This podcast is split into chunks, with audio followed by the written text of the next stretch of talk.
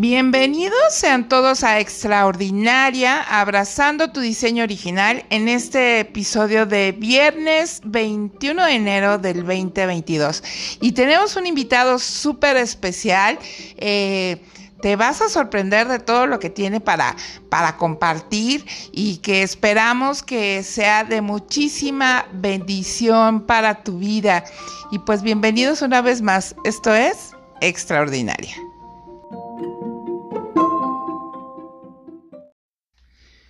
Pues vamos a comenzar este episodio de viernes 22 de enero del 2020. No es cierto, no es 22, es 21 de enero del 2022.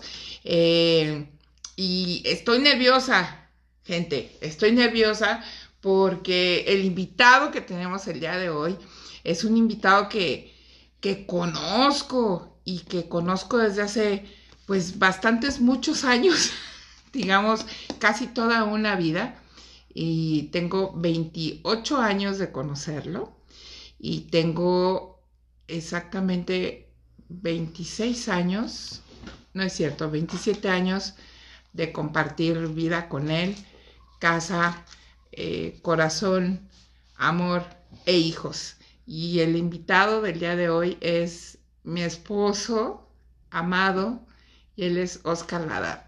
Bienvenido, mi amor, ¿cómo estás? Bien, mi amor, gracias, buenas noches. Gracias por, por estar en, en, Extraordinaria, mi amor.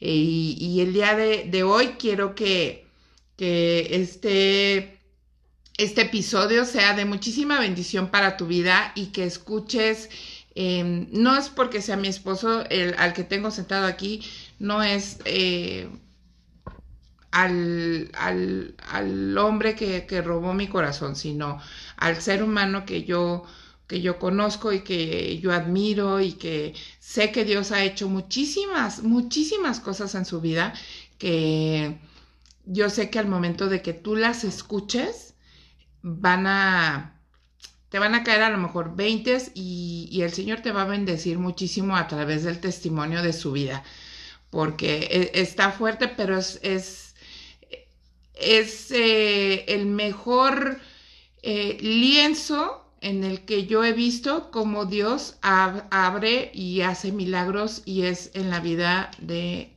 mi esposo Oscar Lara.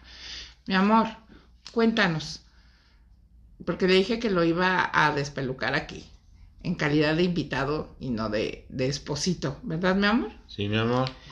Mi vida, vamos a decirte Oscar para que no se oiga tan... Oscar, cuéntanos, mi amor, ¿dónde naciste y quiénes son tus papás? Nací en Lázaro Cárdenas, Michoacán. Ajá. Y mis papás, pues Oscar Lara, Alicia Beaven. Ella, en el momento de que ya fueron mis papás, pues ella era secretaria, mi mamá fue secretaria muchos años, en muchos trabajos, y mi papá eh, un hombre también de oficina, pero eh, su verdadera vocación fue algo que no hizo de manera profesional, pero era un gran cantante, de hecho cantante de ópera, cantante de, de un cuarteto también y un ser extraordinario, un gran hombre. Ese, ese era, era tu papá, don Oscar Lara Arce. Y cuéntanos, ¿cómo es que se conocen tus papás? Eh, muy buena pregunta. Fíjate que ahorita no lo tengo muy fresco, pero eh, sé que mi mamá era secretaria de mi papá. ¿Cómo se conocieron? Creo que fue a través de, de, de alguna, algún amigo en común o amiga en común. Y este. Y después mi mamá fue secretaria de mi papá. Y bueno. Mi papá era nueve años mayor que mi mamá y pues ya, después se dio la relación y se casaron.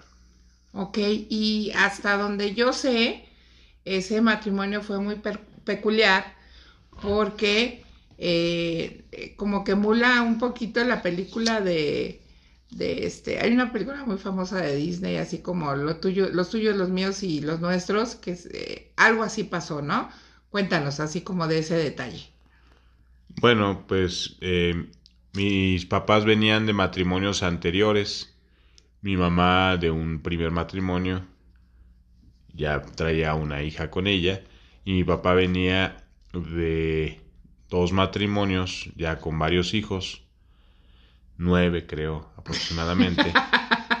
Pero en realidad este pues mi papá fue un hombre muy prolífico. Este en algún momento me dijo que tenía digo no no con mucho orgullo, pero sí algo así como 20 20 hijos y lo único, la única certeza es que yo fui el último de todos sus hijos. O sea, tú, tú, fuiste el que cerraste ahí el... Así es. La, la dinastía Lara. Así es. Wow, mi amor. Pues sí. Oye, ¿y, y cómo, qué, qué, edades tenían tus papás? Dices que tu papá le llevaba nueve años a tu mamá y, y que ya, pues, tu, tu papá trabajaba, este, y tu mamá era su secretaria, entonces ya me imagino que ya han de haber tenido sus añitos, como de qué edades. Sí, mi papá tenía 43 años y mi mamá 30 y... No, perdón, mi papá 42 y mi mamá 33 no, años. Pues, unos jovenazos. Así es, cuando, cuando yo llegué a este mundo. Ok, ok, ok. ¿Y cómo fue crecer con, con en, una, en una familia, eh, vamos a, decirlo así como ensamblada, pues? Mira, la verdad es que la familia eh, que yo tuve fue una familia como muchas que existen eh, en cuanto a la disfuncionalidad. Yo sé que hay gente que dice que, que sus familias son funcionales, la mía no, la mía no era una familia funcional tan no funcional o tan poco funcional que pues no funcionó, ¿verdad? Trece años de matrimonios fue lo que duró, duraron mis papás juntos, pero este, híjole, pues es que fue una montaña rusa. La verdad es que había muchos pros, había muchas contras. Mi papá estaba en la mejor época económica de su vida, pues por la edad ya era un hombre ya muy establecido. Y, la verdad es que nos tocaron épocas de bonanza económica que disfrutamos muchísimo porque pues, así fue toda mi niñez sin ningún tipo de escasez en lo más mínimo en lo económico. Este vivimos vivimos muy acomodados es la verdad. Pero pues sí la verdad es que con muchos conflictos que generaba precisamente esta parte de tener los tuyos los míos y el nuestro esos conflictos nunca se pudieron eh, sanar de una buena, de una buena manera. Eh, a pesar de que yo viví de primera mano, por supuesto, pues los conflictos, porque allí estaba yo inmerso en, medio de esa familia, a mí directamente, a mí, eh, ellos trataban de protegerme de toda esta, de todos esos conflictos que se vivían el día a día porque digo yo, yo en lo personal no sé la experiencia de mis hermanos o si la sé no me corresponde a mí decirla, pero yo tuve una excelente madre y un excelente padre que me procuraron en todos los aspectos durante toda mi niñez.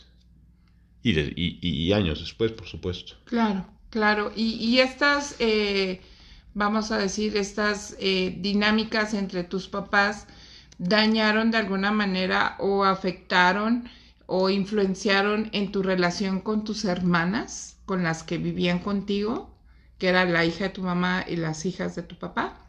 ¿O era punto y aparte?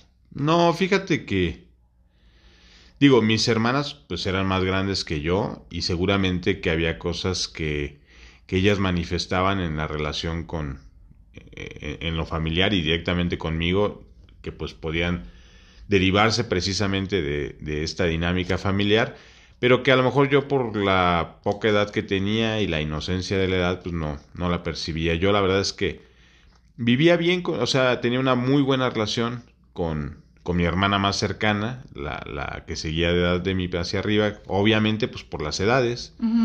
Y así, o sea, me llevaba, con ella con la que mejor me llevaba, luego con la que seguía para arriba y pues quizá con la que menos me llevaba era con la más grande, pero pues también porque había una diferencia de 8 años de edad que pues era obvio que no, no, no había esa misma pues compatibilidad. no, compartían tantas cosas juntos, por supuesto.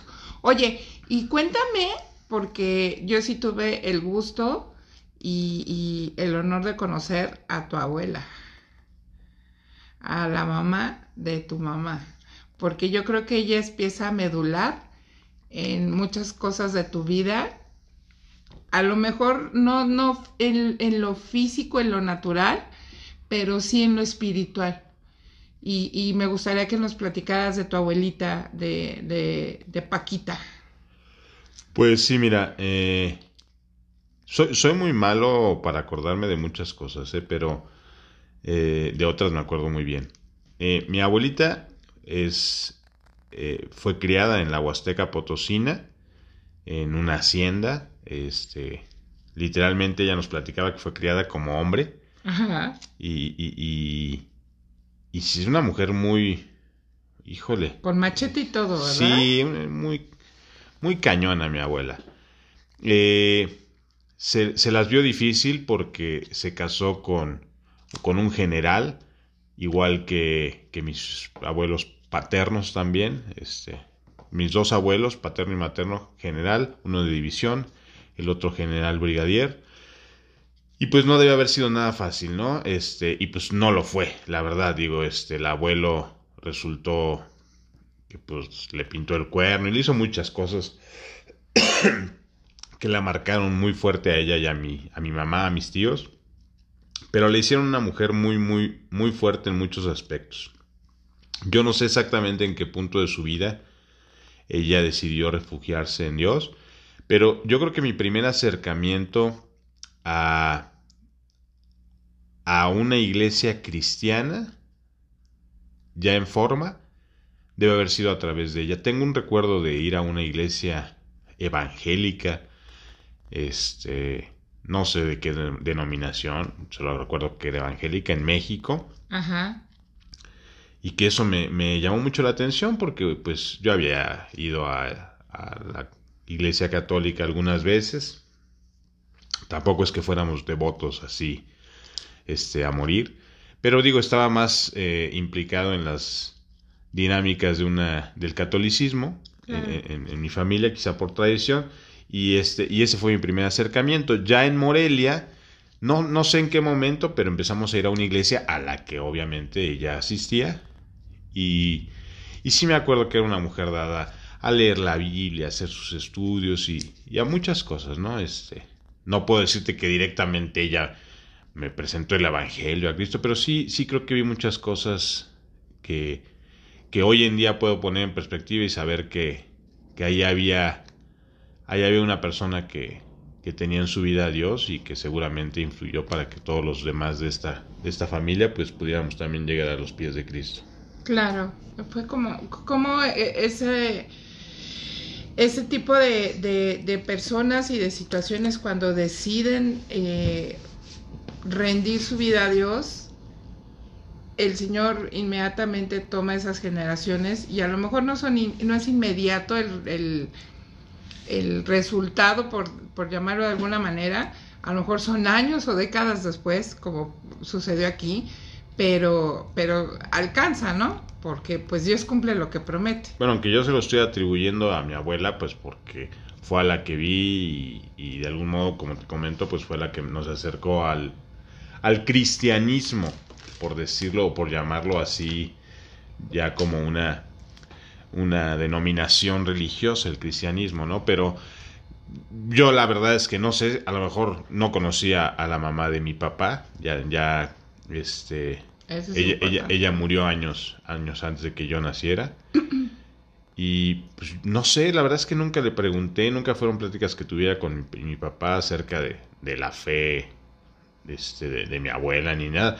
Quién sabe, a lo mejor, Por ese a lo mejor fue claro, por ese lado, a lo claro. mejor fue, fue la oración que me alcanzó. Claro, ¿no? claro. O sea, la verdad es que no lo sé. Sí, sí, sí, sí, entiendo. Oye, ¿y qué pasa entonces cuando nos dices que se separan tus papás? ¿Y, y qué pasa contigo? ¿Qué, cu- di- dijiste que el matrimonio de tus papás duró 13 años. ¿Cuántos años tenías tú? Cuando ellos se separan yo tenía 11 años. Ok, ¿y, y qué sucede contigo? Pues es difícil porque eh, fue un, un divorcio muy duro. Este, Kramer contra Kramer. ¿Literal? Sí.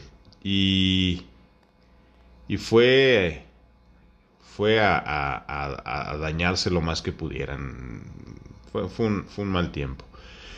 Y este, y ahí, ahí sí, esa época sí fue la que me tocó estar más inmiscuido porque pues literalmente me, me tomaban a mí como como como referee pues no ojalá hubiera sido como referee más bien yo era como el premio no yo era este yo iba a ser la venganza de uno sobre el otro a final de cuentas me la pasé en los juzgados en ese tiempo. No sé chiquito sí. No sé si hasta dónde la ley permitía eso pero yo me acuerdo de muchas juntas con abogados en mi casa y en, este, en, en, los juzgados en Morelia, porque además este, se dieron el lujo de contratar pues, a los mejores buffets para echarse uno al otro a ver hasta dónde, y pues gracias a eso se quedaron en la calle. Hoy, hoy esos abogados, uno de los abogados llegó a, a, ser este, presidente municipal de Morelia, pues se hicieron de muy buena lana para sus campañas, pero eh, eh, digo, literalmente sí me llegaron así, así a preguntar delante de un juez con quién te quieres ir, o sea, con quién te vas, con melón o con sandía. La ley, la ley le concedía la potestad a mi mamá, pero eh, no sé en qué se amparaban para que la última decisión pudiera, pudiera en ese caso ser mía. Para no hacerte cuento largo, ya, tú ya lo conoces, pero bueno, lo platico. Mi papá se había, se había ido a vivir a un hotel, entonces yo tenía la posibilidad únicamente de verlo el día que mi mamá decidía que yo podía verlo. La relación que yo tenía con mi papá y que tuve siempre fue una relación, la, la que tú puedas ver de cualquier película de padre e hijo así perfecta, esa era mi relación con mi papá. Entonces, entonces para mí el no tener a mi papá cerca era, era un dolor terrible. Este, a los 11 años pues era, me quitaban lo que más amaba en el mundo. Y era difícil, entonces cuando yo iba este, a ver a mi papá que me dejaban ir, me iba caminando al hotel donde él vivía, estaba relativamente cerca de la casa. Eran otros tiempos y, en una ciudad muy podía calmada. andar en yo podía andar. Claro, Digamos que quedaba unas 10 cuadras de, de mi casa y, y, llegaba y pasaba todo el día con él haciendo mil cosas. Mi papá era, era súper ocurrente. Una ¿no? estrella en la, para hacerme la vida genial.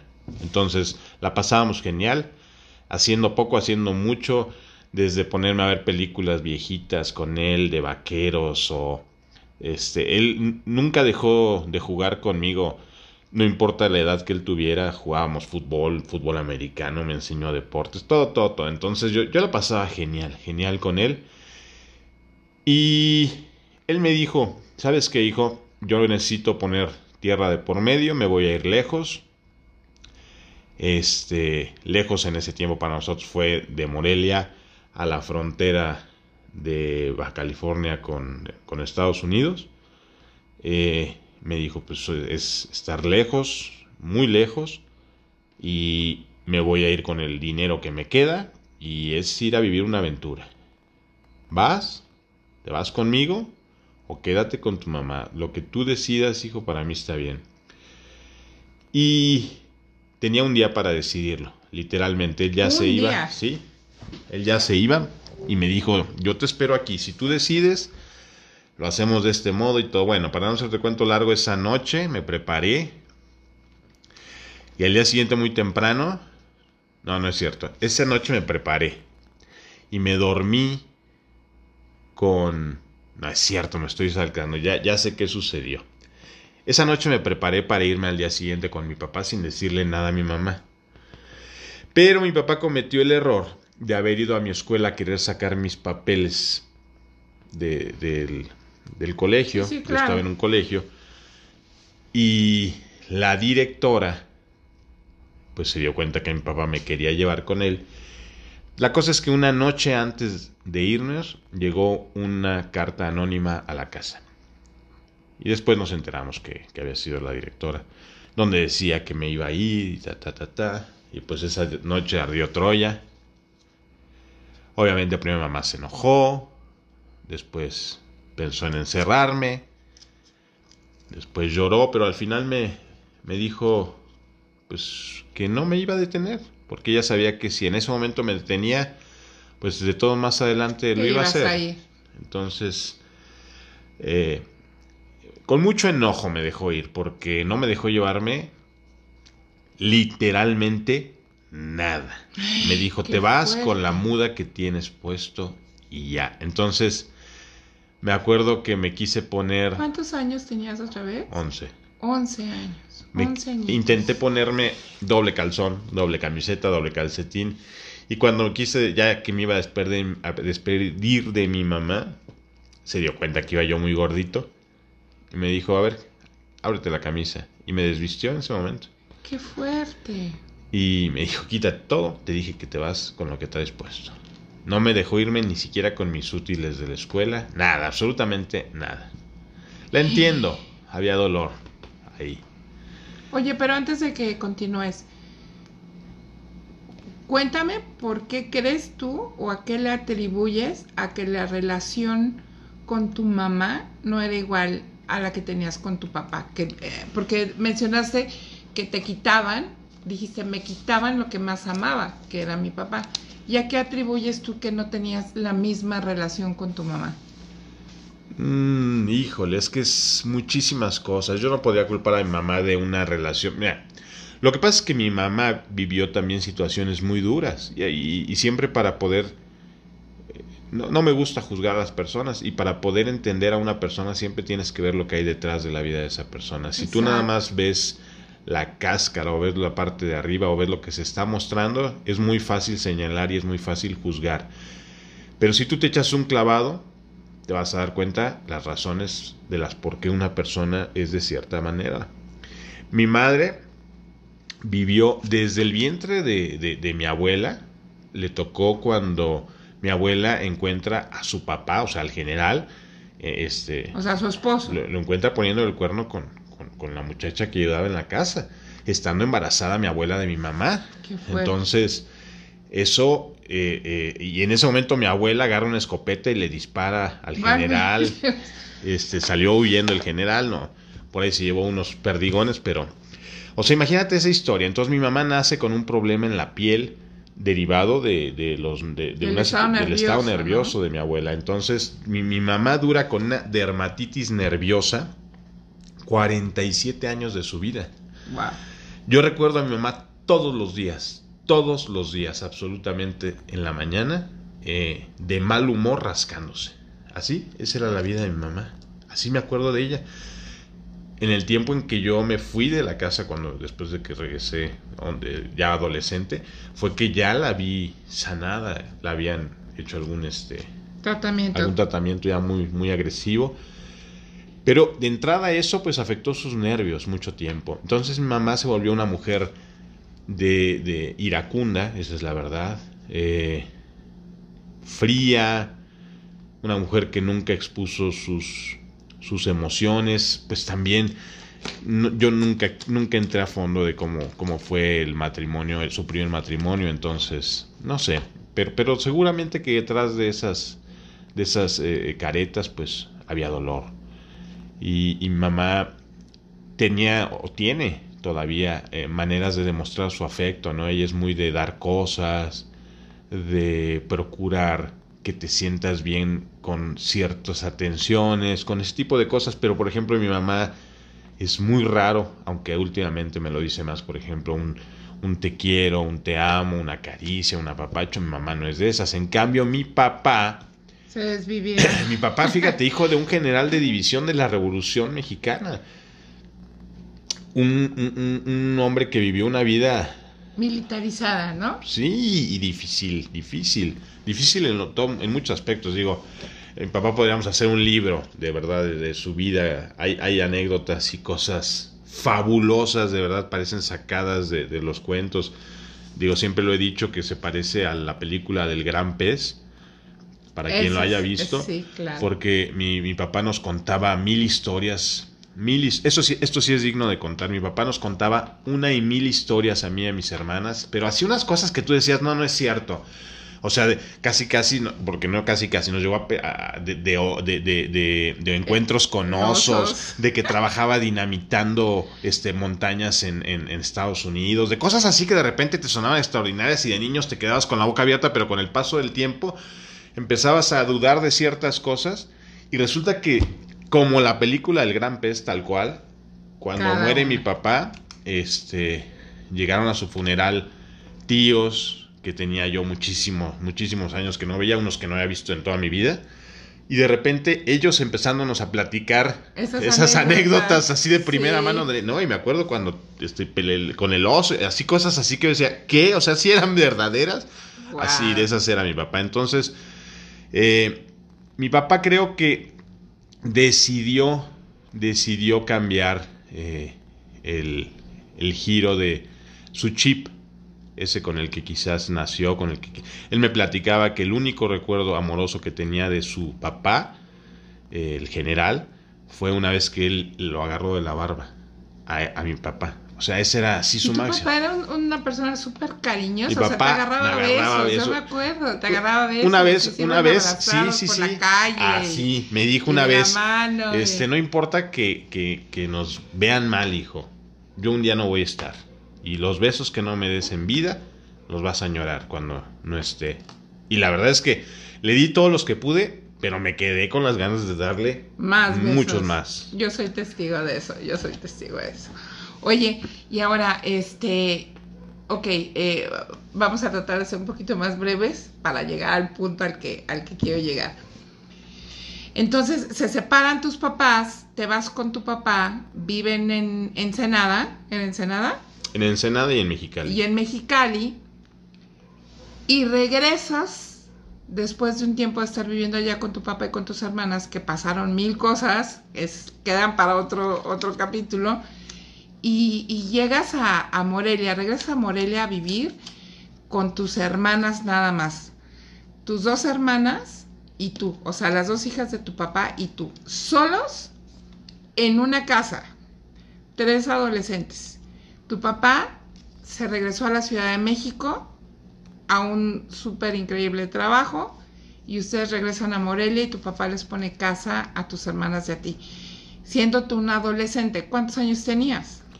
Pues regresamos cuando yo tenía 13 años, 13 y cachito. O sea, eres un, un puberto en ciernes. De los 13 a los 16 y medio, hace cuenta que viví 10 años, así.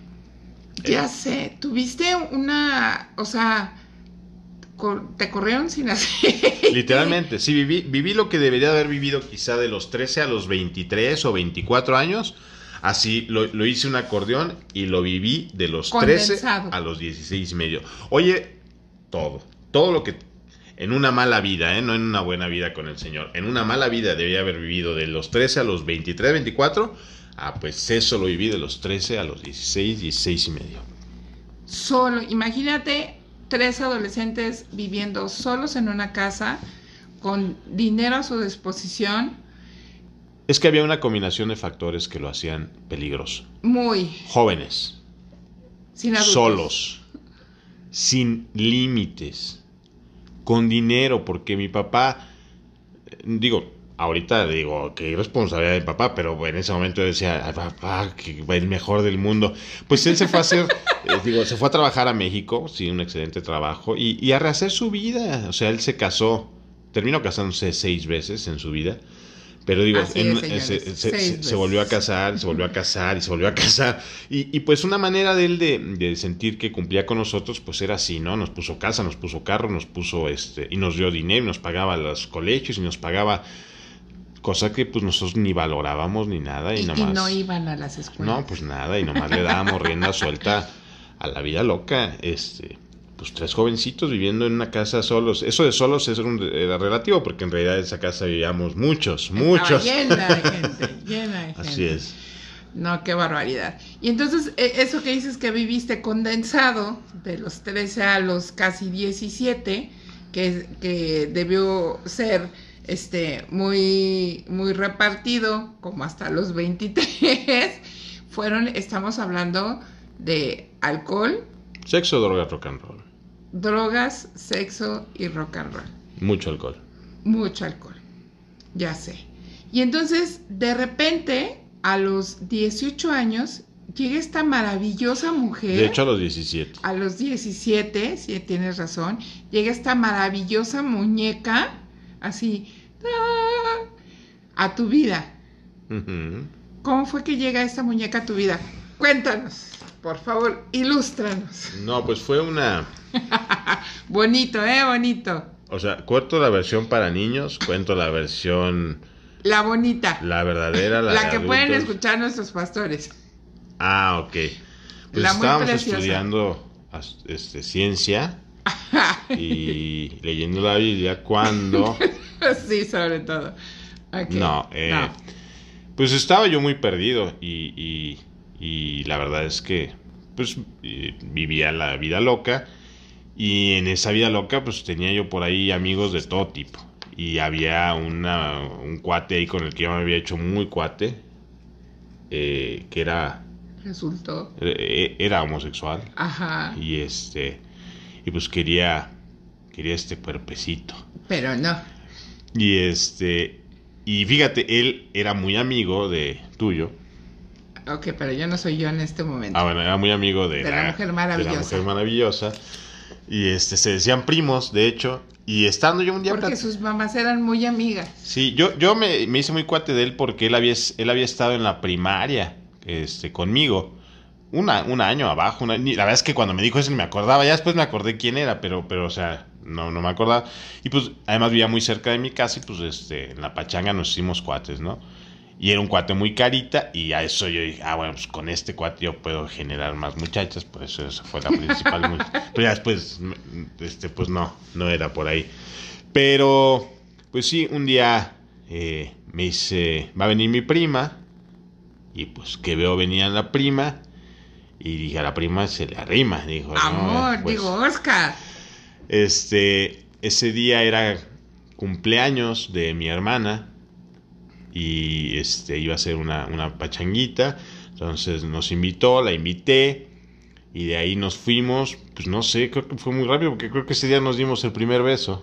Qué, qué, qué muchacha esta, qué Te digo que éramos generación balazo, pero este tres días después estaba yo visitando a la extraordinaria mujer en su casa y esa noche era 8 de noviembre, del 8 al 9, pues este yo el 9 cumplo años, entonces en esa madrugada nos hicimos novios. Así es. Pues así, tal cual. Ok. ¿Y luego qué, qué sucede eh, eh, al mes siguiente? Estamos hablando de noviembre y el bueno, en diciembre mis papás ya estaban pidiéndote, para, bueno, pidiendo a mi novia para casarme y este, ya entregando el anillo y todo y planeando una boda. Pero pues al final nos poníamos de acuerdo. Y que sí, que no, que si el salón, que si tú, que si yo, ¿quién va a pagar? Tú pagas, no, yo pago, no, que sí, que 100 invitados, no, que 500, no, que ya en ese estira y afloja. Pues que, oye, que, que, que, que es que, pues que ya no nos casamos, nos íbamos a casar en enero. Y bueno, pues vamos a reprogramarla. Y en esa reprogramación, que nos avisan que ahí viene la cigüeña con Oscarito. Con Oscarito. Nuestro primer hijo. Y pues órale, ya cuál fiesta ni qué nada, vamos a casarnos y a darle. 28 años. 28 años, así es. Oye, y, llegas a, a, ese matrimonio, a este matrimonio, pero que quiero despersonalizar el asunto llegas a este matrimonio, obviamente, eh, cargando con todo ese equipaje eh, que nos has como resumido muchísimo. ¿Y de qué manera? Porque vamos a ser bien honestos, porque hay que hablar de, lo, de lo que Dios hace, de lo que Dios cambia y de lo que Dios restaura siempre y cuando se lo permitamos. Entonces, eh, me gustaría mucho que nos platicaras cómo llegas a ese matrimonio y, cómo fue que, fueron, pues, la primera década o un poquito más, eh, trayendo todos esos patrones de conducta, de todo eso, porque acaba de aclarar que el único que sabía que, que, era tener papá y mamá juntos, pues era, era Oscar. Bueno, mira, voy a, voy a contar lo que a mí me corresponde contar.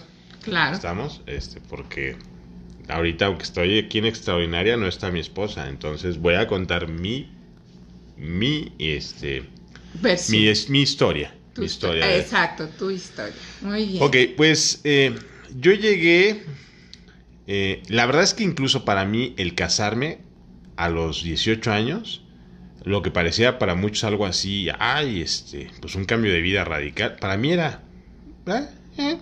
Porque pues venía de, de vivir, o sea, solo acompañado, o sea, en realidad no era un gran cambio para mí. Creo que maduré muchas cosas muy rápido, este, me hice cargo muy rápido de la, de la situación en cuanto a sé lo que tengo que hacer. Le batallé mucho en muchas cosas como la cuestión económica, porque pues en ese tiempo cuando me casé, pues era office boy en una, en una constructora, ¿verdad? Gracias a Dios vino ahí un buen trabajo en gobierno, que en el que estuvimos muchos años, y bueno, luego actualmente pues ya nos cambiamos de ciudad y bla, bla, bla, bla, y este, y, todo. Pero digo... En esos este, años. Sí, en esos años, pues eh, intenté ponerme las pilas rápidamente pero eh, creo que eh, precisamente lo que acabo de comentar, el hecho de que para mí no hubiera un gran cambio, pues fue precisamente lo que significó eh, una gran piedra en, en, mi historia del matrimonio. ¿Por qué? Porque creo que nunca supe hacer una división de lo que había sido o estaba haciendo mi vida hasta ese momento y de saber que pues, que entraba yo en un matrimonio, digo, hoy, con toda la eh, enseñanza que, Dios me ha dado a través de su palabra, de mis pastores, de, todo lo que he aprendido, de lo que la misma vida me ha enseñado, pues puedo saber lo, sagrado que es un matrimonio y la, importancia de ser cabeza en un matrimonio y ser cabeza en una familia y todo lo que implica, ¿no? En ese momento, pues para mí era nada, o sea, para mí era, ah, ok, pues ya voy a vivir con, con la que me gusta, o con la que quiero, con la que amo, o sea, no implicaba más de eso, ¿me explico? Entonces, pues, eh, ¿qué, ¿qué, implicaba? O sea, haciendo así, hablando de, de qué tenía, es, ok, bueno, pues yo seguía con borrachera, seguía, quería que mis cuates vivieran prácticamente en la casa, porque, pues, oye, pues eran mis cuates de la fiesta, eran mis cuates desde, desde, desde chicos, este... ¿Seguías ligando? Fíjate que no, yo no seguía ligando. Me ligaban. no, no, fíjate que no. Eh, yo la verdad es que no, no, sé cómo lo explico. Eh, sí considero que una, una debilidad muy grande en mi vida, este, así diciéndolo con las cuatro letras, eh, fue el sexo. O sea, sí, porque pues tuve un despertar muy temprano a eso, ¿no? Entonces, pues al no haber un control, unos límites, unas cosas, pues este, sí como que estaba muy desmedido, pero siento que realmente así cuando entramos al matrimonio, no, no fue así de, ay, voy a ser el hombre infiel y voy a ser, ¿no? Para nada absolutamente. Más bien creo que, porque además no fue inmediato, sino con el paso de los años, quizá dos años, tres de casados, como que seguía yo en ese inmerso en esa onda de no entender que ya estaba yo casado, entonces me daba igual agarrar una fiesta y pues si en la fiesta este, se da eh, alguna situación con féminas, pues no había no había esta onda como de no había temor de Dios. Eso, pues sí, era eso, o sea, era más bien eso, o sea, pues no hay temor de Dios, ¿no? Porque en realidad no significaban lo digo abiertamente, no, no, era, o sea, no era como me voy a relacionar con alguien ni nada, era meterme a la cama con alguien, literalmente, o sea, era, era satisfacer una necesidad o mi ego en ese momento, este que era pues el tener. Y bueno, pues este no medía, no medía las consecuencias, o sea, eh, la verdad es que fueron pues fueron años de de, caer y de caer y de caer, y que han parado o, justificado a lo mejor por porque sí le entraba duro al alcohol, pues yo como que decía, pues ya no aquí en la fiesta. Una raya más al tigre. Eh, la verdad es que empecé a tener, más que nada empecé a tener amistades que, que no me edificaban en ningún aspecto. Empecé a juntarme con gente de dinero y de poder, pero que están muy, muy, muy lejos de, de Dios. Gente de familia, gente... Pero gente que yo veía que hacían eso y que ese era su modo de vida. Y entonces pues, quise imitar el modo de vida de ellos, literalmente. Eso, eso fue lo que pasó. Era como el, el el prototipo del hombre exitoso. Ese era, porque así, júntate con lobos y vas a aprender a aullar. Claro. Y eso sucedió, o sea, se- llegó un momento en que se me hacía muy fácil y además, eh, o sea, tomaba yo todos los conflictos, porque obviamente todas estas situaciones no pasaban desapercibidas en casa. O sea, no, tampoco es que llegara yo con una bandera de miren, ¿no? Me acosté con... Ajá, pero obviamente repercutían en casa, porque Claro. pues obviamente si tú haces eso, o sea, obviamente vas a llegar de ciertas maneras a la casa que vas a repercutir y vas a, te- o sea, vas a producir cosas. Esas cosas, quieras o no, en lo físico, en lo natural, en lo espiritual, traen consecuencias que Claro. estaban, que repercuten en la casa. Entonces, en la casa había grandes conflictos. La historia de mi esposa es aparte y que ella la cuente. Sí, Pero sí. yo sé que eso generaba conflictos. Y entonces yo volvía, era, era como un saco sin fondo, porque agarraba yo y tomaba esos conflictos para alimentar nuevamente lo que yo estaba haciendo. Para justificarlo, Sí, sí, ¿no? claro. Entonces, pues bueno, pues así, esa fue una dinámica que debe haber durado quizá los primeros cuatro años de casados. Más o menos. Cinco años de casados, quizá. Por ahí. Qué fuerte. Hasta, bueno, ¿sigo o no? Sí, sí, sí. Eh, hay, un, hay un momento en el que eh, sé que Dios, Dios usa absolutamente todo para bien. Todo para bien. Eh, y Él dice que tiene planes de bien, de bien y no de mal. Y obviamente Él es soberano y es omnipresente y es omnisciente y es omnipotente. Y Él va a usar las cosas que Él crea que son necesarias usar para atraernos a Él, ¿no? Siempre y cuando haya un corazón dispuesto. Y yo sé que hubo una, una parte a la que tú llegaste donde te diste cuenta que Dios realmente existía, porque llegaste con un, con un conflicto con el alcohol. Cuéntame. Bueno, eh, la, la cuestión de las, eh, de, de las femeninas en mi vida no era algo abierto, o sea, pues fuera del círculo que en el que yo me juntaba no era algo que, que, Que todo mundo mundo supiera, ¿no? De era algo que se daba en la fiesta. Las femeninas. Pero el alcohol sí era algo muy visible porque pues eh, llegaba incluso tomado a la oficina, este, si veía a mis hermanas o si visitaba a alguien, pues siempre iba con aliento alcohólico porque pues, estaba, me la pasaba tomando muchas veces al día. A lo mejor no estaba tirado, pero sí estaba el alcohol presente muchas veces al día. Entonces, eh, una de mis hermanas, que a la cual yo agradezco a Dios por su vida, eh, Saludos, Moquita. Sí, constantemente me estaba diciendo, oye, eh, pues yo te veo, te veo así, te veo mal. Fíjate que hay un grupo de alcohólicos anónimos, etcétera, pero este es especial, me decía ella, ¿no? Porque este se enfocan en el cuarto y quinto paso. Digo, no es como que le vaya a hacer promoción a, a alcohólicos anónimos yo aquí ni nada, pero digo, sí es importante que yo hable porque Claro, pues, porque Dios utiliza es todo. que, que sucedió. Y el cuarto y quinto paso en el alcoholismo es hago un inventario del el daño que me ha hecho X personas o en mi vida.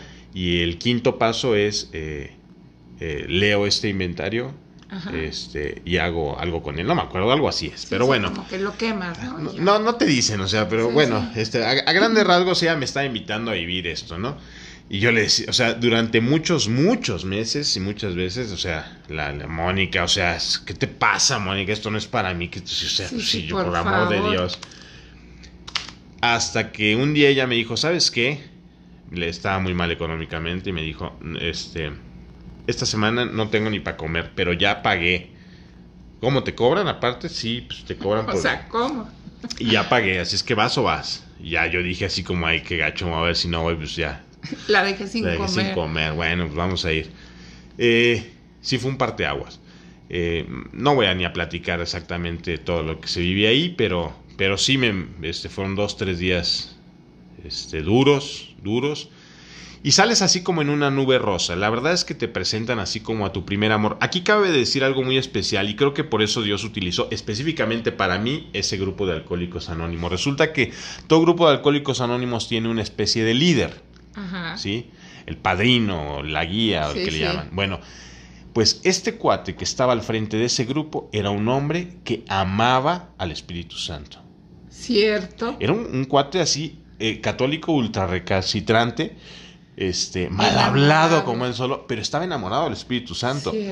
Y, y me acuerdo de él, me acuerdo Vicente, se llama, siempre cantando al Espíritu Santo. Yo me acuerdo como antes de empezar la... Y eso no se hace en los grupos normales de Alcohólicos Anónimos, ya lo he visto. Y él lo hacía, o sea, era Claro. de, voy- voy a llamar al Espíritu Santo. Y, o sea, todo eso era nuevo para mí. Nos ministraba el Espíritu Santo. Fue la primera vez que yo me caí así en mi vida. Los que dicen que no, o sea, le estoy diciendo yo que en la vida había experimentado algo. Este cuate llegó, oró por mí, me puso mi mano y cuando yo desperté estaba en el piso y dije, ¿qué fregados me dio este cuate de comer o qué me hizo? ¿Por, qué, Claro. ¿Por qué me hizo magia? ¿Por qué estoy en el piso? Y él me dijo, es el Espíritu Santo. En ese momento yo no sabía ni quién era el Espíritu Santo, pero sí fue una, una experiencia, ¿no? Sí, Bueno, claro. La cosa es que... Sales en tu nube rosa. Sí, salí en mi nube rosa y me acuerdo este que Así, en, en, en- en tono me, de fue a- me fueron a recibir, mi, mi familia me fue a recibir con flores y todo. Y me acuerdo muy bien que vi a mi esposa, así, teníamos un perrito, ella lo traía. Y volteo y le digo, ay, amor, te perdono. O sea, yo la perdoné porque me había hecho. Es que ella era muy malvada, seguramente. Bueno, la cosa es que, fíjense que, que, que, bueno.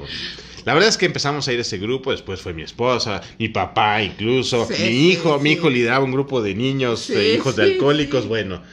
La cosa es que un día se me ocurre a mí, porque te subes allá a la tribuna y despotricas todo lo que traes. Bueno, es una cosa que yo no voy a criticar otra no, vez, no, pero... no, no, pero no Pero está bueno, tan sí no está tan mal. Y se me ocurre a mí subirme ahí un día que estaba mi esposa ahí, porque lo único que vas es que tratas de limpiar tu conciencia.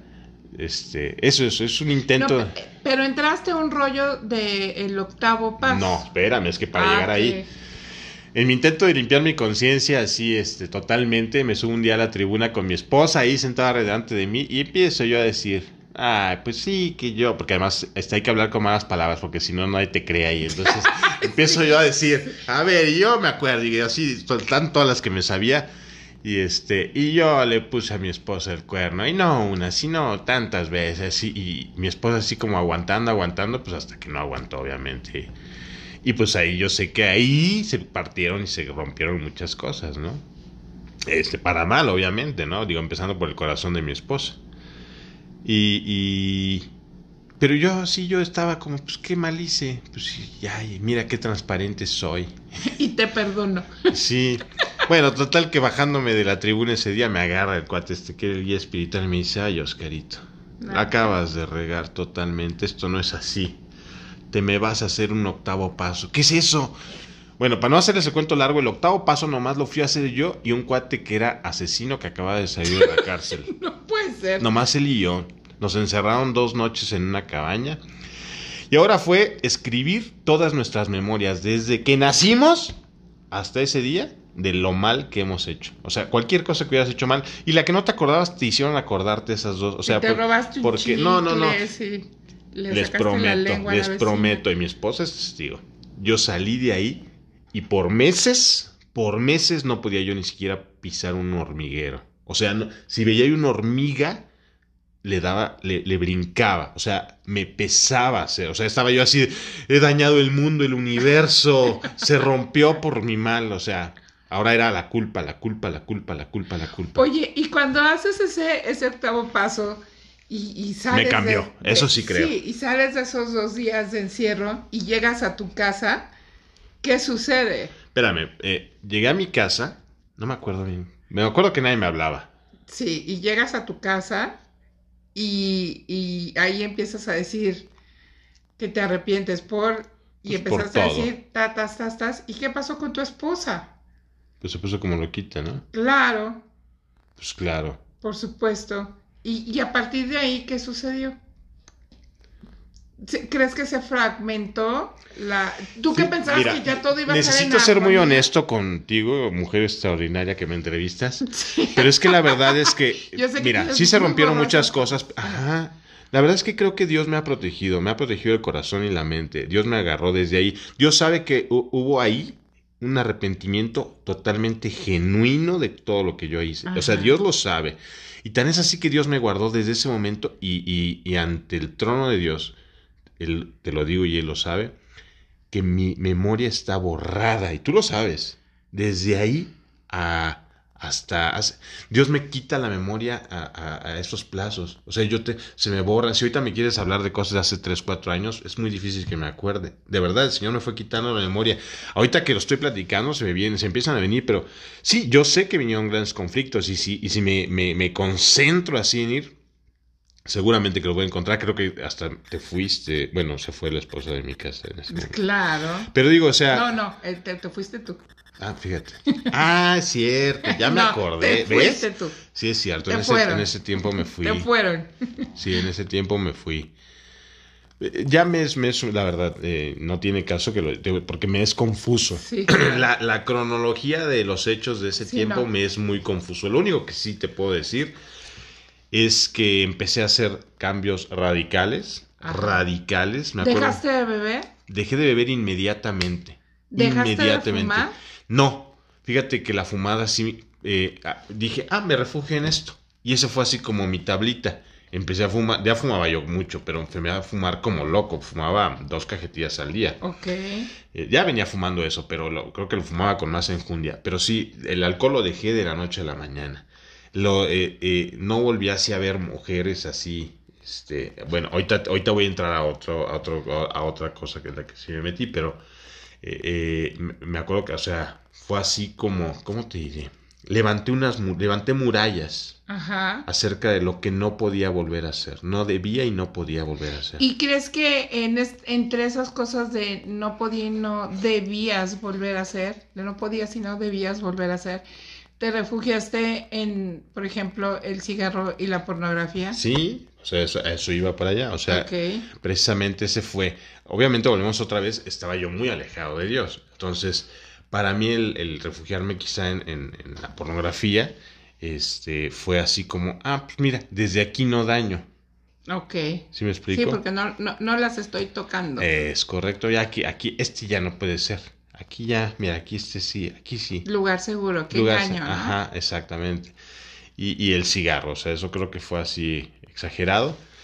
Pero Y obviamente todas esas cosas que tú sentías que podían ser tus tablitas y que eran me, me tu lugar seguro porque no dañabas. Porque volvemos a lo mismo. ¿Por qué? Te hundieron y dañaron tu, tu matrimonio y dañaron tu familia. Al primero que estaban dañando era a mí. Obvio.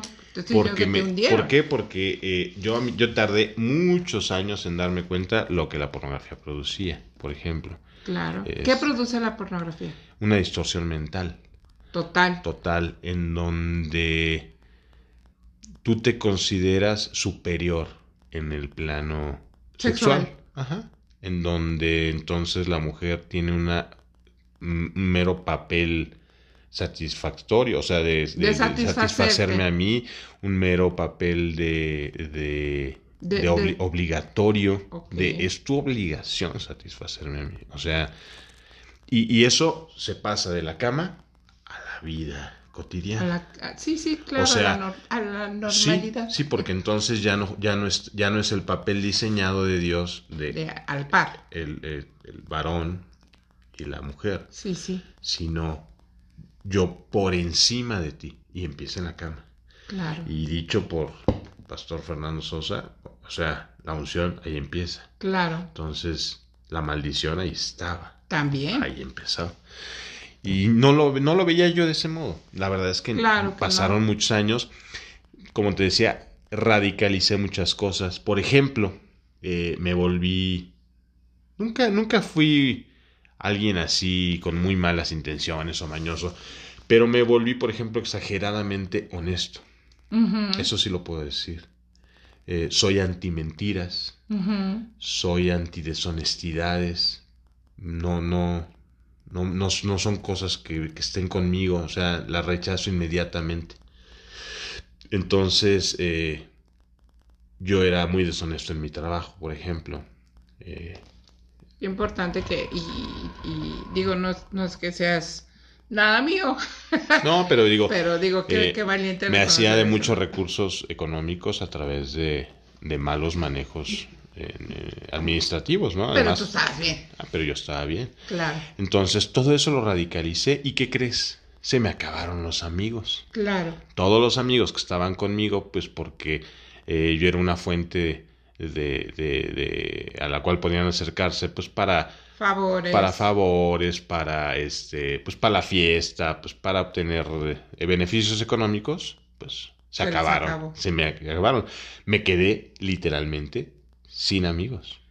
Y, y cuando pasa todo esto de, de todos estos cambios, de que vas a estos pasos, de que eh, ya no quieres matar a las hormigas, de todas estas cosas y que eh, pues por tu honestidad brutal se, eh, se, se desquebrajaron eh, muchas cosas al interior de, de- de tu matrimonio sucede que de repente nos, nos mudamos de ciudad.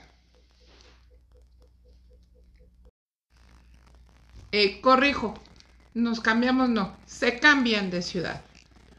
Y trayendo con, con- con toda la familia y con este matrimonio, trayendo todo este desquebrajamiento interno. ¿Estamos de acuerdo? Sí, mira, hace 18 años precisamente el Señor ya tenía diseñado nuestro camino y, y así como literalmente, así como, como al pueblo hebreo los, los sacó de Egipto, el Señor ya tenía pensado sacarnos de, de la ciudad de Morelia porque eh, yo creo que el Señor ya había visto, voy- estoy contando mi historia, ya había Claro. visto mi corazón, ya había visto la necesidad y la urgencia que yo tenía de querer cambiar cosas, porque bueno, también he de decir que, eh, y a lo mejor eh, quien me esté escuchando hoy puede eh, sentirse identificado con esto, el, el uso de la pornografía no me era placentero, Con culpa, obviamente. siempre producía culpa, entonces era como pues como un vicio, literalmente, así como en su momento el alcohol y que dices, bueno, pues sí quiero salir, eh, así era, ¿no? O sea, me quiero desprender de... Entonces, eh, pues yo quería salir de donde estaba, ¿no? En ese momento y, y- y no, no era algo que hubiera planeado. Se dio, eh, venimos a recoger a nuestros hijos a unas vacaciones que se habían, se habían venido a Guadalajara Y se da el cambio. y se da el cambio. Ok. Y este. Y bueno, con lo único que me topé es que habíamos cambiado, sí, de residencia, sí, de lugar, pero el vacío Seguía. seguía. Y, en, en, en- y pasaron algunos años, y no fueron como tantos, creo. Eh, han de haber sido unos tres años, cuatro, que, que ya estabas este, aquí en Guadalajara con tu familia y con tu maravillosa esposa. Este, y de repente tu esposa conoce a alguien en su trabajo, una compañera de trabajo, que le empieza a compartir de Dios y ella que tenía un, un hoyo gigantesco, eh, se empieza como a, a, pues a tener curiosidad de a ver qué es esto. Y decide empezar a, a acercarse a Dios y acercar a sus hijos a Dios. Sí, de hecho ¿Qué la primera, contigo? bueno, la primera vez que me dice, este, oye, me habló de una iglesia, yo le dije, pues ve tú. Claro. O sea, ve tú y luego me dices qué tal. sí, sí. Y bueno, el Señor no nos tenía preparados ciertos terrenos, Él quería que fuéramos a otras aguas. Me Claro. acuerdo que la primera ida a una iglesia este, a la que te invitaron, bueno, a la que invitaron a mi esposa, eh, fue un fiasco, la verdad. Eh, llegamos, ya llegamos con cierta expectativa y nos corrieron porque había junta administrativa. Ya Y, sé. este, y, y cerraron, o sea, nos fue muy extraño, o sea, nosotros decíamos de, bueno, pues ok, aquí nos gustó la música, y a- empezaron haciendo ahí can- cantos y todo, y para nosotros era algo padre nuevo, Claro. y de repente dicen, a ver, los que no sean miembros de la iglesia levanten la mano, no, pues nosotros. Les pedimos que Yo- pasen a retirar. Sí, o sea, porque va a haber junta administrativa, y dije, ¿qué es esto? Y bueno, así fue nuestra primera experiencia, pero después empezamos a ir a una célula cristiana en casa de, de unos conocidos, y ahí, ahí, Por medio de esta compañera que nos Ahí el. Señor ya empezó a hacer, la verdad es que empezó a hacer grandes, grandes cosas. Tan es así que después de esas reuniones decidimos bautizarnos los cuatro, porque en ese momento solo, Sí. solo éramos cuatro Lara, Sí. hoy somos cinco, pero bueno, hoy somos seis de hecho, sí. pero en ese momento éramos cuatro sí. y, y nos decidimos bautizar un 26 de marzo del 2006. Wow. Este, ese día nos bautizamos. Ni yo me acordaba. Sí, nos bautizamos en una iglesia bautista que se llama Getsemaní. Y ahí fue, permíteme interrumpirte, para ya no, no, no extendernos tanto y hacer esto más breve, porque sí me interesa mucho que nos compartas eh, todavía mucho más de, de, lo que Dios ha hecho en tu vida. Entonces, llegas a esa iglesia con tu familia, están un, un, un tiempo, dejan, se bautizan, dejan de asistir porque sienten que como que no hay este, este como... No, no, no, no, tanto así. Te voy a decir qué pasó. Eh, nosotros seguíamos en un vacío. Bueno, yo voy a volver a mi historia. yo seguía en este vacío. ¿Como de, es todo? Sí, yo, y la verdad es que seguía con, con este pues con la pornografía y el cigarro. La verdad salía de la iglesia y yo seguía fumando y, muchas cosas. Entonces, eh, alguna eh, ocasión recuerdo que, bueno, para esto ya el conflicto se había hecho más grande, hecho más grande porque ya había pegado en los hijos. Ya, esa es otra historia, pero ya había pegado en nuestros hijos, ya hijos fuera de casa, ya con, con sus propios conflictos personales. Y me acuerdo que busqué consejería este, a uno de los pastores, porque había tres pastores principales, y pues no, no pudo dármela porque pues, estaba muy ocupado, es una iglesia de muchos miembros, creo que son, creo que son tres mil miembros, una cosa así, y, y, pues yo pues me sentí, este, me, me, me no me atendió. No me atendió este pastor. El pastor ya no me quiere, dice, dice Robert Green. Este, y sí, esa me fui cantando esa. Mi pastor ya no, me habla. y decidí no volver a ir a esa iglesia. La cosa es que. Pues ahí dejan de ir. Dejamos de ir. la familia. Pues siguiendo a la iglesia, estábamos en conflicto, pues lejos de la iglesia era. el conflicto creció. El conflicto creció. Y en ese conflicto. Me fui. Este, sí. Así es. Se separa tu, tu familia este, ah, ya, ya, ah, decidieron de, ya, vamos a divorciarnos, esto se acabó porque se acabó. Así es. Y entonces agarras tus chones y te vas. Así es. Y estuviste fuera un tiempo. y se queda tu esposa sola en su casa con sus eh, dos, hijos. Hijas. Y no, hijos. Oscar no estaba. Este, no, sí estaba Oscar. Trabajaba, trabajaba, trabajaba acá. No, a Oscar yo le hablé un día Ah, sí, Oscar no vivía en, tu casa. Así es. Y se regresa a vivir con su mamá y con su hermana para que no se quede su mamá sola con la hermana. y así duraron un tiempo, como un año. Pues meses, meses. Más o menos. ¿Y, y, qué pasa? Bueno, resulta que este, pues yo ya había tenido algunas citas con, con mi esposa muy infructuosas. No nos queríamos ver. Estábamos queriendo ya este pues planear cómo iban a quedar las cosas y haciendo algunos acuerdos. Tú te quedas con el perro. Sí, sí. Y ni perro teníamos, pero Así es. La cosa es que eh, a mí me sacude una noche el Señor. Ahí, literalmente. Este, no es algo que se me ocurriera ni, ni lo planeé ni nada. Simplemente una noche de mucha angustia, de mucho miedo, de mucho temor, de mucha incertidumbre, el Señor me visita y me, me quiebra y, me lleva a pedirle con toda mi alma y todo mi corazón que, que restaure mi vida. Y recuerdo que después de esa noche me sentí muy en paz. Y venía una o dos días después una reunión que debía yo tener con, con mi esposa.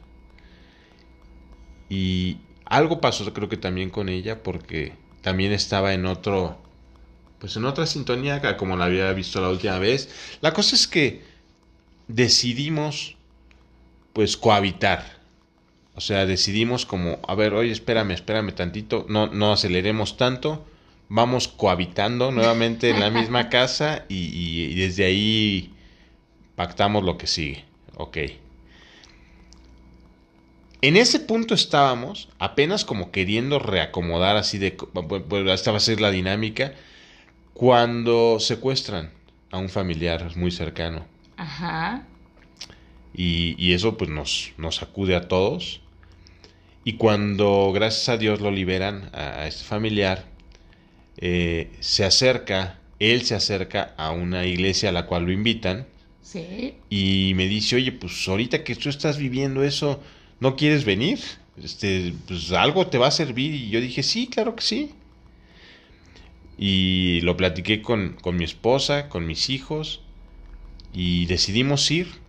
Por cierto, antes de llegar a la iglesia, la que voy a mencionar ahorita, nos metimos, nos equivocamos de dirección y llegamos a una iglesia coreana en donde nos dieron un servicio muy bonito en coreano y sí, Sí, muchas ¿cómo gracias, pero salimos corriendo porque pues no entendíamos coreano. Y veo ya aquí no es. Ah, no, es acá. La cosa es que llegamos a una iglesia a la cual agradezco a Dios por, por la casa en la que nos plantó, Así es. identidad y destino, porque ahí es donde realmente viene un nuevo comienzo de, de los Lara en muchos aspectos.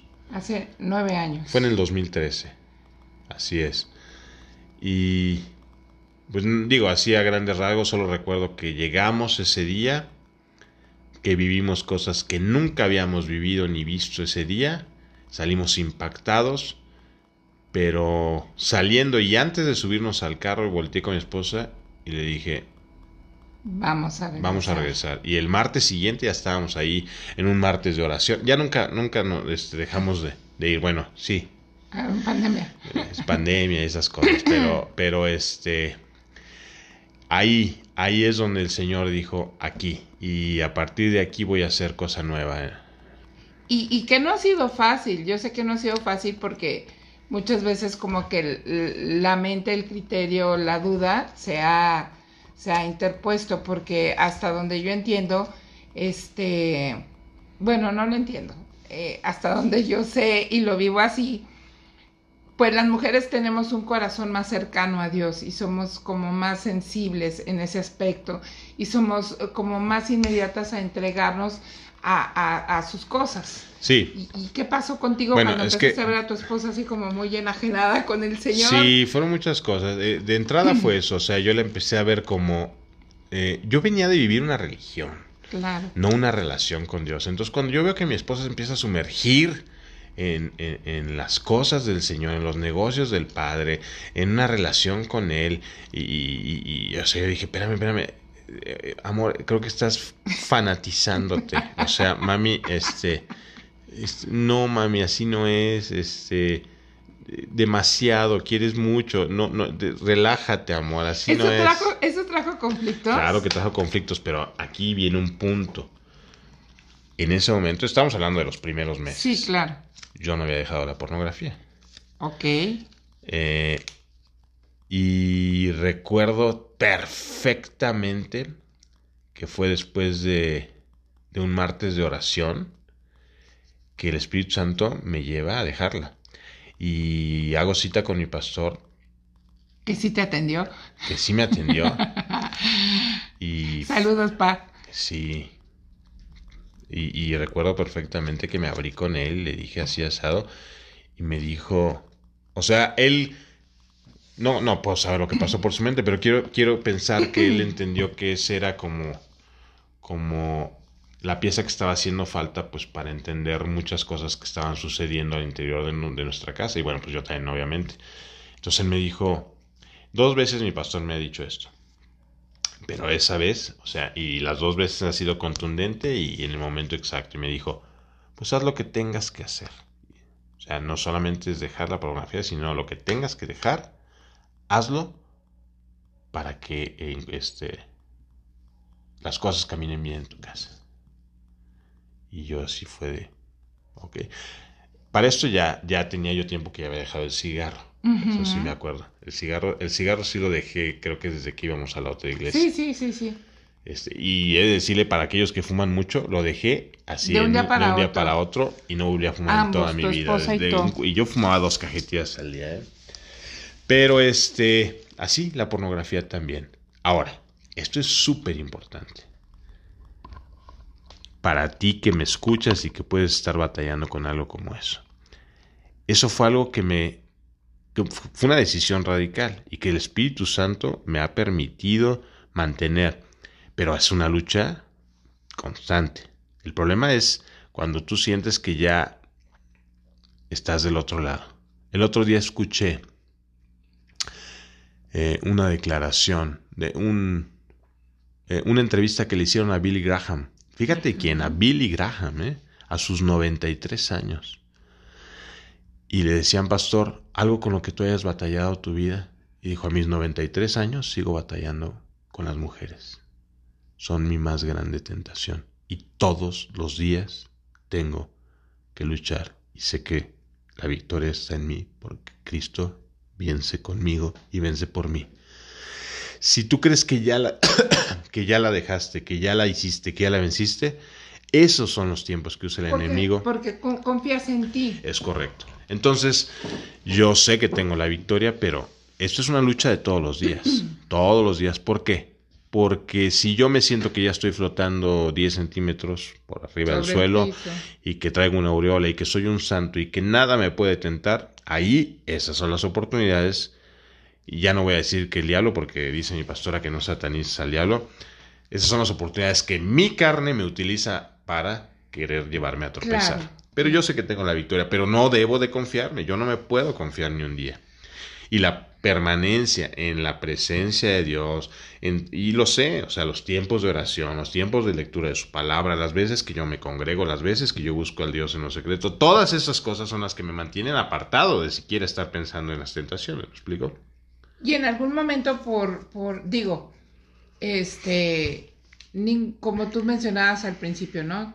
Hay muchas familias son disfuncionales, hay quien dice que su familia no lo es, yo creo que sí, de alguna manera, pero todo, ¿no? Y los matrimonios también, porque Dios nos pone a, la par o nos pone en par para pulirnos en carácter y sacar lo mejor de, cada uno de, nosotros para, pues, mm, porque a Él le agrada, simplemente porque a Él le agrada y porque nos ama y porque nos quiere viviendo bien.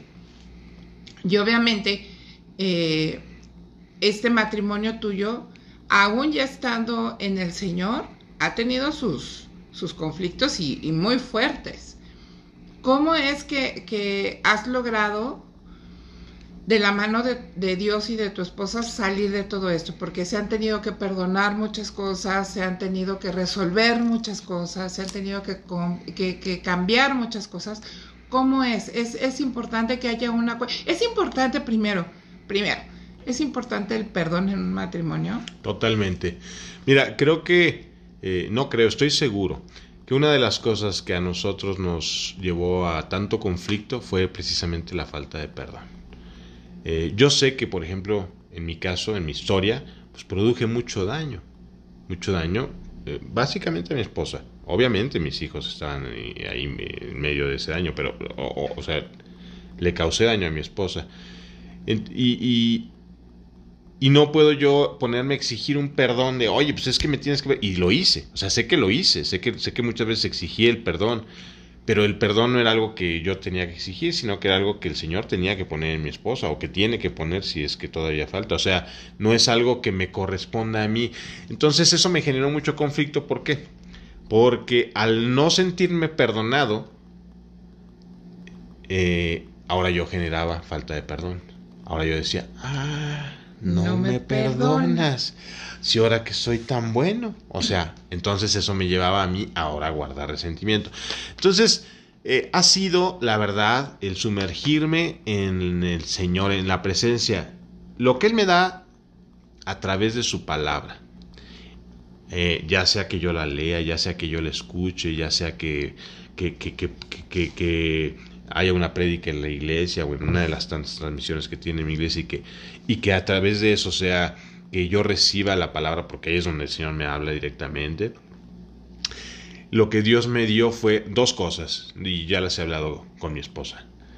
Una, a emitir cero juicios. Yo fui un hombre que durante mucho tiempo juzgó, mucho, muchísimo, empezando por mi esposa. Hacía juicios muy, muy severos sobre ella y sobre mis hijos. Muy severos, fui muy severo en hacer juicios sobre ellos. Entonces el Señor me quitó esa parte. Y obviamente si me lo quito sobre ellos, me lo quito sobre las personas. Entonces ahora me he vuelto como, como muy... O sea, quiero que me entiendan la comparación, pero muy así... Empático. No, no empático, así como muy Mm, ay, muy amor y paz, ¿me entiendes? No, o sea, quiero que me entiendas por qué lo estoy diciendo. O sea, en cuanto a no debo de juzgar, o sea, no. Y, y, mira, el Señor me está regalando, eh, estoy leyendo Tito. Y habla precisamente Tito es un libro en la Biblia. Ah, si no tienes Biblia. Sí, Tito, Tito es un libro en la Biblia que, que me está regalando muchísimo. La verdad es que me puse un ejercicio de leerlo constantemente, este libro de Tito, hasta que el Señor me exprima todo lo que quiere darme ahorita. Y me ha dado varias cosas, entre ellas eh, dos, que son muy importantes y creo que si me las dio es porque las tengo que, hacer una, una, verdad en mi vida. Y una es que, pues para los puros, todas las cosas son puras.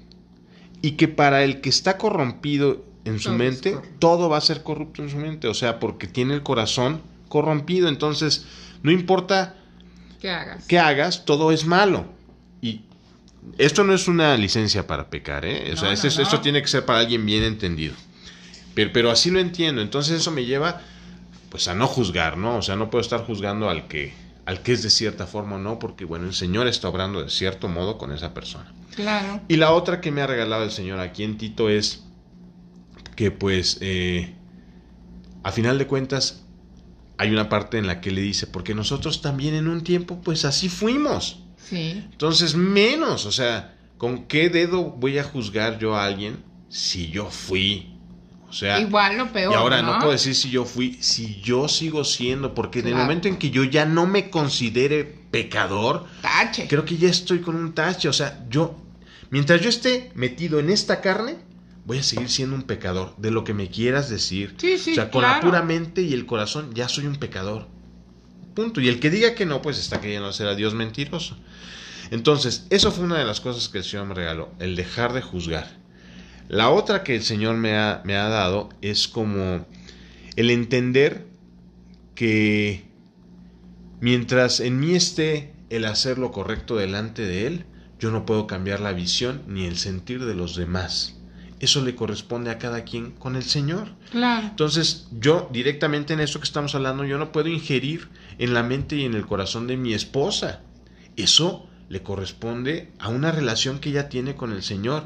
Y en la medida en la que ella esté con el Señor y ella se meta con el Señor, bueno, el Señor le va a regalar esa sanidad mental, esa paz espiritual, esa tranquilidad en su Como corazón. hablábamos, ¿no? De, de, que decías de dejar de exigir el perdón. Es correcto, eso no me corresponde a mí. A mí me corresponde, por supuesto, pedirle perdón a mi esposa y enmendar y no volver a hacer. Claro. O sea, pero ya lo demás, yo no puedo yo no puedo vivir pidiéndole perdón a mi esposa cada cinco minutos por algo que ya hice y que ya dejé de hacer. Así de fácil. Entonces eso me permite una paz y una tranquilidad. Y tomando una enseñanza de mi pastor, todo lo que me dé paz tiene el Señor. Entonces, eso es lo que me ha regalado el Señor en estos tiempos. Oye, y, y yo sé que, que en pandemia eh, se dio, cambiando abruptamente de tema, se, se, dio este, este boom o esta apertura con una, con una plataforma de entretenimiento que es TikTok. Y, quiero que, nos cuentes un poquito de TikTok. Sé que, que, porque cabe mencionar que de mucha gente que conocemos, eh, los primeros en enfermarse de COVID fuimos nosotros y, Oscar eh, estaba recluido en nuestra recámara y pues estaba como muy, muy aburrido. y entonces eh, conoce TikTok. ¿Y qué pasa ahí? Brevemente. Mm, bueno, eh, de esto ya platiqué en algún otro lado. No es algo que, que, ahorita quiera yo así ahondar mucho, pero bueno. Bueno, en Extraordinario no lo has platicado, pero puedes platicarlo brevemente. Sí. Pues nada, empezó literalmente pues como todos, ¿no? El TikTok así, este, de, ay, pues voy a hacer unos chistes ahí, eh, no sé, de esas cosas que se hacen ahí como retos o no sé qué le llaman. Sí, unos trends. Ajá, unos trends y, y pues digo, fue muy divertido para mí al principio, pero eh, se me ocurrió hacer así como unos eh, dos o tres, en donde se me ocurrió así como mencionar a Dios, así en algo muy sin chiste, ¿no? Para mí en ese momento. Y pum, de repente generó así como unos, unos likes. Y entonces yo dije, mmm, creo que esto, esto, esto, esto puede servir. Entonces se me ocurrió empezar a subir así como algo que me ponía el Señor de lo que leía en la Biblia en ese momento, algo. Y de repente veía que, que, que, había gente opinando y gente sumándose y dije, ok, aquí hay una necesidad. Y si el Señor me está dando esta herramienta, pues vamos a utilizarla.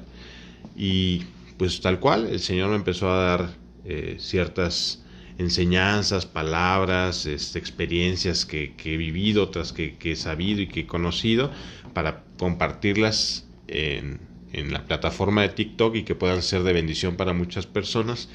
Y pues gracias a Dios hemos alcanzado vistas de hasta pues, casi 2 millones con algunos videos. y, aunque no hay tanta gente sumada, pues sí es mucho de la que le llego. Digo, estábamos hablando que tengo algo así como treinta y tantos mil este, seguidores. No, no, no son muchos comparados pues con gente que, se dedica a eso. Pero, aquí, digo, más allá de que nos cuentes cuántos seguidores puedas tener, me gustaría que nos platicaras brevemente, repito, eh, los impactos que tú ves que generan estos videos sí, a eso voy. En, por ejemplo, en los comentarios, ¿no? Ok. Eh, la verdad es que una de las cosas que el Señor me ha puesto, y bueno, para quienes me conocen a lo mejor se han dado cuenta o no, la verdad es que no subo contenido que se me ocurra. O sea, no es de, ah, hoy tengo que hablar, no.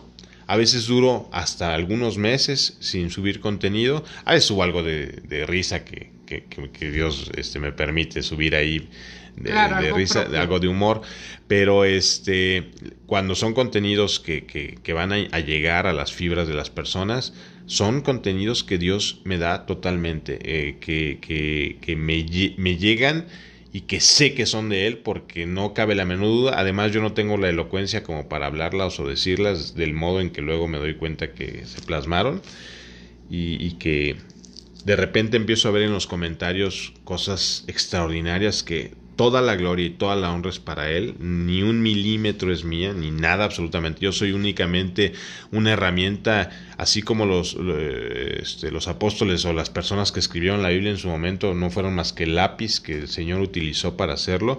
O sea, yo literalmente el Señor usa el... Tu teléfono. mi teléfono para que Él llegue con el mensaje, porque después de varios mensajes, o sea, eh, me digo, me llegan mensajes de personas que son fuertísimos, o sea, de estaba a punto de quitarme la vida y escuché este mensaje y, decido y entiendo que Dios me da una oportunidad o estaba estaba estaba hoy iba a dejar mi casa y mi matrimonio y el Señor me habló a través de esto o este una persona que con un mensaje ahí me dice Llevaba siete años, no, llevaba diez años enojados, enojado con, Dios, porque mi hija de siete años había muerto y yo estaba enojado con Dios y no entendía y después de esto acabo de entender y hay paz en mi corazón y, o sea, digo, wow, o sea, Dios, eh, hoy te dije, bueno, no son tantos, son 30 mil, ¿no? Y tanto. La verdad es que si Dios me hace saber que a una sola persona, a una,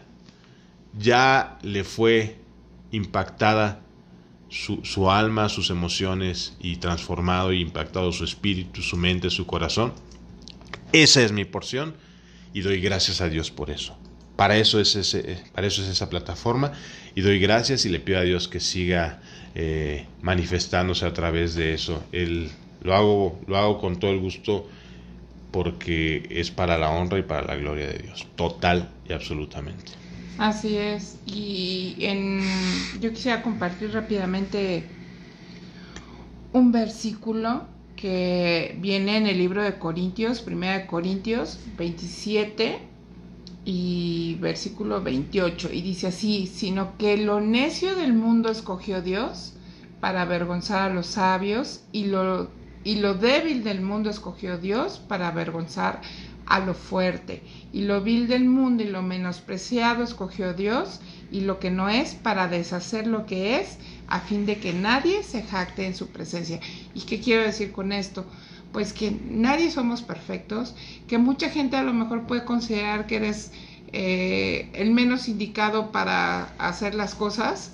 Yo soy el primero que me considero el menos indicado. Exactamente, pero pues a fin de cuentas somos hijos de Dios y todo hijo de Dios tiene un propósito y todo hijo de Dios eh, somos herramienta para, para, llegar a gente y alcanzar a gente y, y hacerles saber que sí es posible tener una vida llena de, de, paz, de seguridad y de saberte que eres amado. Oscar, muchas gracias. Yo daría un mensaje final, un último mensaje. Eh, y esto es la verdad es que quisiera que con esto se quedaran todas las personas que escuchan este podcast tan maravilloso y tan extraordinario. Muchas veces nos sentimos lejos de Dios, muy lejos de Dios, pero tiene que ver directamente con el engaño que, que nuestro mismo pecado, por llamarlo como es, como la Biblia lo nombra, pero como son nuestros errores, eh, nos llevan, nos sentimos indignos de siquiera acercarnos a, a la fuente, a Dios. Eh, como hombres somos muy reacios a ir a una iglesia porque decimos yo a qué voy a ir a una iglesia o yo a qué voy a acercarme o leer una Biblia o no sé, cualquier intento de, de relacionarme con Dios porque estamos tan inmersos en esa dinámica de hacer mal las cosas que hay dos cosas que pesan. Una, la carne que dice, no, no dejes de hacerlo porque pues, te gusta hacerlo. tu naturaleza Generalmente la naturaleza humana nos lleva a hacer cosas que no son correctas y que nos causan, producen placer.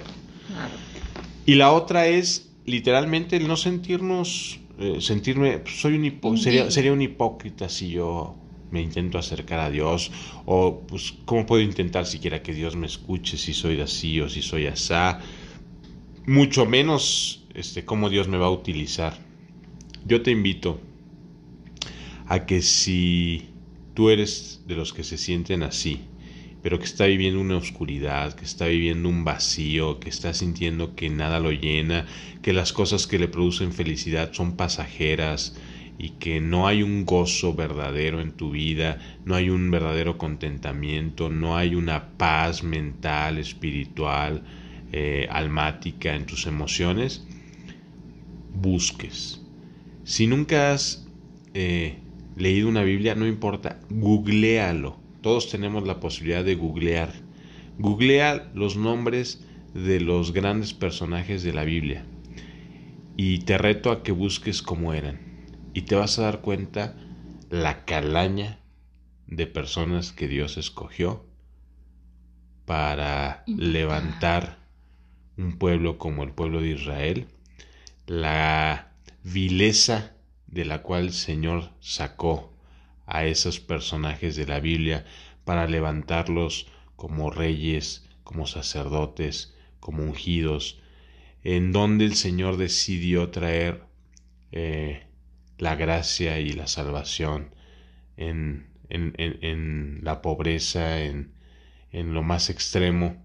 Ahí decidió ir, ahí decidió nacer, ahí decidió eh, eh, presentarse y vivir y experimentar por amor a ti, por amor a mí.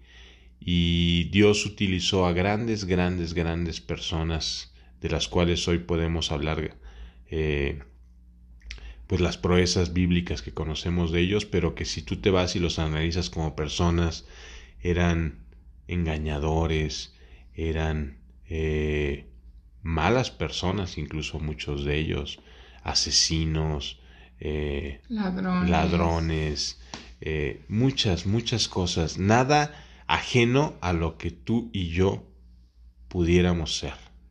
Así que a ti que, que, estás escuchando, hombre o mujer,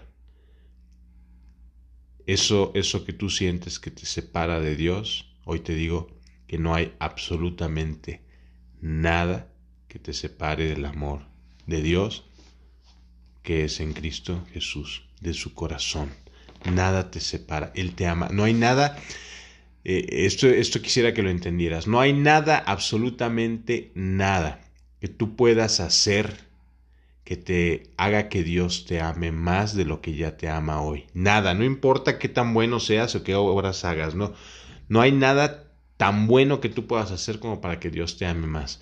Pero esto es, esto es igual de importante, no hay nada tan malo tan malo que tú puedas hacer o haber hecho como para que Dios haya dejado de amarte. Así que, con confianza, acércate a Dios. No importa lo que estés viviendo, no importa lo que estés pasando, no importa cómo seas, no importa qué acabes de hacer, qué vayas a hacer mañana o qué hayas hecho hoy. El Señor te ama te espera y tiene preparado para ti cosas que no te imaginas, grandes propósitos. El propósito más grande de tu vida no es ese que tú estás diseñando, que tú pensaste que es eh, ser exitoso de acuerdo a como el mundo nos llama. Tu propósito, y lo vas a descubrir si te acercas a Dios, es mucho más grande que ese y te va, te va a llenar completamente ese hueco que tienes hoy. Ese es el único mensaje que yo quiero dar. Gracias por la oportunidad.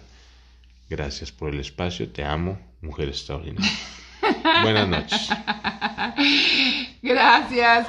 Esto fue extraordinaria, abrazando tu diseño original. Yo soy Tania Lara y espero de verdad que este episodio, aunque un poquito largo, haya y sea de bendición para tu vida y que sepas que estás a una, a una oración de distancia. Feliz viernes. Esto fue extraordinaria.